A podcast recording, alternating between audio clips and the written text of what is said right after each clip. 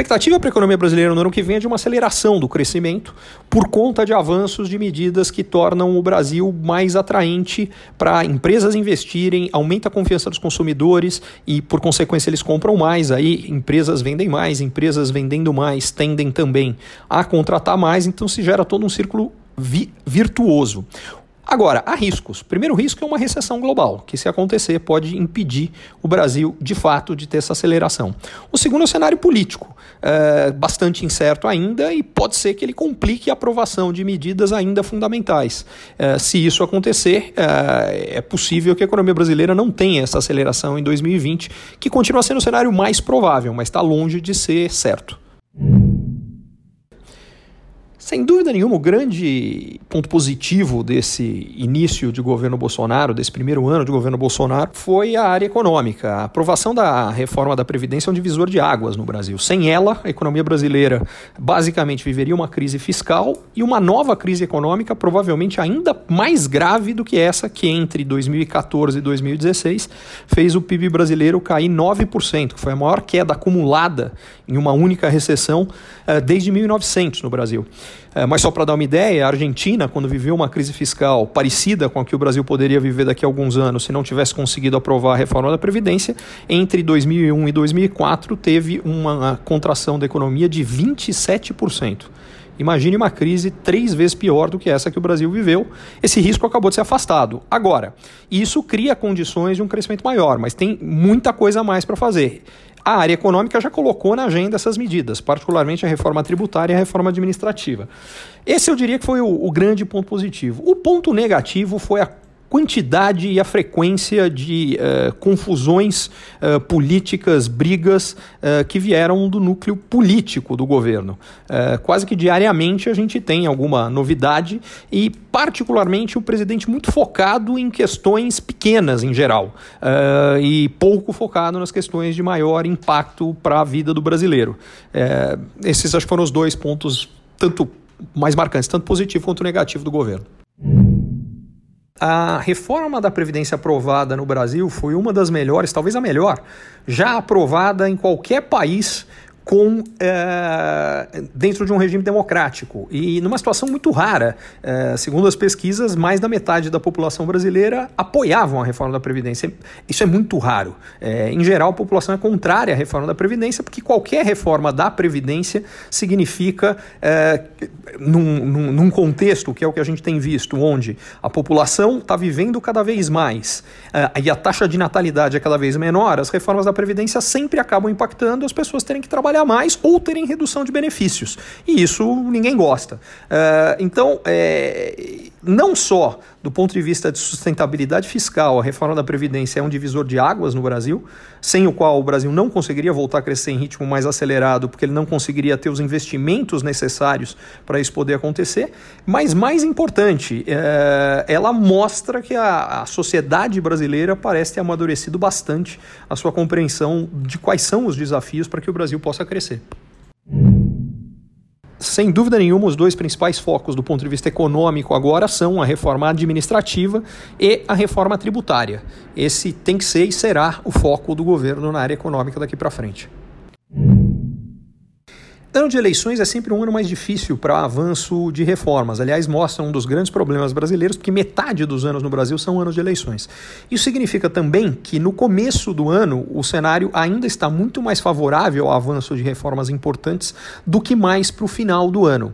Agora, o que eu acho importante entender também é que, ao contrário da reforma da Previdência, que é uma reforma com impactos mais importantes, mais diretos do ponto de vista da população, a reforma tributária é fundamental para o Brasil. Uh, mas uh, grande parte das mudanças que tem que acontecer para que o ambiente tributário brasileiro fique mais simples, mais eficiente e, portanto, que, que as pessoas, e principalmente as empresas, percam menos tempo tendo que focar nos impostos e mais no que realmente importa, uh, isso não, não é impopular, muito pelo contrário. Uh, e Então eu acho que sim, um ano uh, de eleição é mais difícil para avanço de reformas, mas estas reformas, e particularmente a tributária, talvez a administrativa seja mais complicada nesse sentido, elas não têm tanto essa característica. E não por acaso, o governo está começando a focar na administrativa, ainda avançando no final desse ano e no começo do ano que vem vem quando essas condições são mais favoráveis e deixa a tributária para a sequência.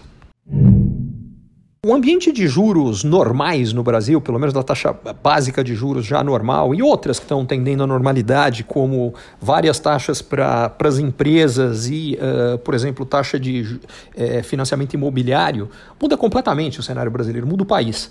Porque, para começo de conversa, infraestrutura, por exemplo, que o Brasil tem uma necessidade brutal mas não, tem, é, não tinha ou não tem infraestrutura decente por várias razões, tem problemas regulamentares, mas a questão da taxa de juros alta sempre foi fundamental, porque juros altos significam que a maioria dos projetos não tinham taxa interna de retorno autossuficiente para justificar é, buscar um financiamento com um custo tão caro e é, correr o risco de todo o empreendimento. É, quando os juros caem, uma série de investimentos de infraestrutura que antes não eram viáveis passam a ser. A mesma coisa com acontece no mercado imobiliário, a mesma coisa acontece com empresas comprando máquinas e equipamentos, a mesma coisa acontece com pessoas comprando imóveis ou automóveis, uh, vale para venda de caminhão, uh, de ônibus, enfim. Então, uh, a gente tem todo um processo positivo muito significativo para a economia brasileira. Agora, o que está faltando? Uma queda muito mais significativa do ponto de vista dos juros para o consumidor final. Por que, que isso não acontece? Várias razões. por que, que os juros ao consumidor final brasileiro são tão altos? Há vários componentes. Um deles é a taxa básica de juros, mas há vários outros. Um deles é a taxa de inadimplência. Ela deve cair nos próximos anos porque o emprego está voltando. Então, isso deve colaborar para a taxa de juros cair. O segundo é concorrência, que também deve aumentar uh, com uma presença mais marcante das fintechs. Então, isso também deve colaborar para a taxa de juros ao consumidor final cair. O terceiro são os depósitos compulsórios, que é a parte que uh, os bancos captam mas eles não podem emprestar, eles precisam deixar uh, depositado no Banco Central. Uh, Espera-se que, à medida que a economia brasileira vai ficando mais estável, esses depósitos também podem cair e também colabora para um custo uh, menor de crédito. Em resumo, sim, eu acredito que a taxa de juros para pessoa física deve cair no Brasil ao longo de 2020. O Brasil já está contratando de forma sólida, mas isso ainda não é suficiente e não vai ser por algum tempo para fazer com que o desemprego não seja elevado. Porque uh, o que foi a mais longa, dura e profunda crise econômica brasileira levou o desemprego para um nível muito alto e vai demorar muito para a gente fazer com que ele volte a um nível baixo. Porque o que, que tem acontecido é uma criação de empregos bastante significativa já. Uh, a gente tem esse ano já uma geração de empregos empregos, é, só empregos com carteira assinada na casa de milhão, só que quando a gente está falando de um horizonte que eram 13 milhões de desempregados, isso foi suficiente para reduzir para 12. Ainda é muita gente desempregada. E o problema é ainda mais grave quando a gente considera que só aparece na taxa de desemprego aqueles que, além de não estarem trabalhando, estão procurando emprego. Se a gente for somar aqueles que não estão trabalhando uh, e estão procurando emprego, que são os únicos que aparecem como desempregados na taxa de desemprego, com os que não estão trabalhando e desistiram de procurar emprego, porque procuraram por tanto tempo e não conseguiram, que desistiram. E um terceiro grupo que está subempregado, que está fazendo bico, porque quem trabalha mais do que duas horas por dia e dois dias por semana já é considerado empregado no Brasil. Então, se somar esses três grupos, o total de pessoas de fato sem emprego ou completamente subempregadas no Brasil hoje dá quase 65 milhões de pessoas. E isso é um absurdo e vai demorar muito para resolver esse problema. A contrapartida é exatamente porque dá para colocar toda essa massa de gente para trabalhar que o potencial de fazer com que o Brasil cresça bastante por bastante tempo hoje é tão significativo. Hoje em dia, todos têm que entender como a tecnologia muda o que eles fazem porque quem não entender corre um risco grave de ficar sem condições de se posicionar no mercado de trabalho.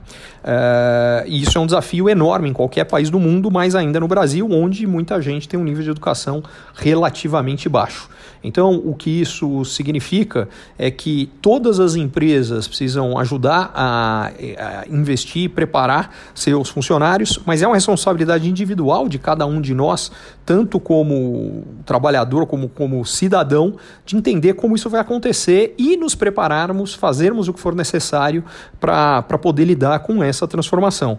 Eu acredito que esse tema é tão importante que há três anos, junto com dois sócios, nós criamos uma empresa uh, exatamente para ajudar as pessoas a entenderem isso, trazerem inovação para o seu dia a dia e poderem se posicionar.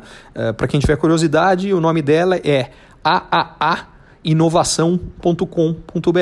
O que a gente faz é que todo santo dia a gente manda uh, cinco minutinhos do que está acontecendo de mais inovador no mundo para que esse tema esteja presente. A gente faz uma curadoria do que está acontecendo de mais importante para que as pessoas tragam isso para o seu dia a dia e possam tomar as decisões necessárias para transformar isso numa oportunidade e não num problema.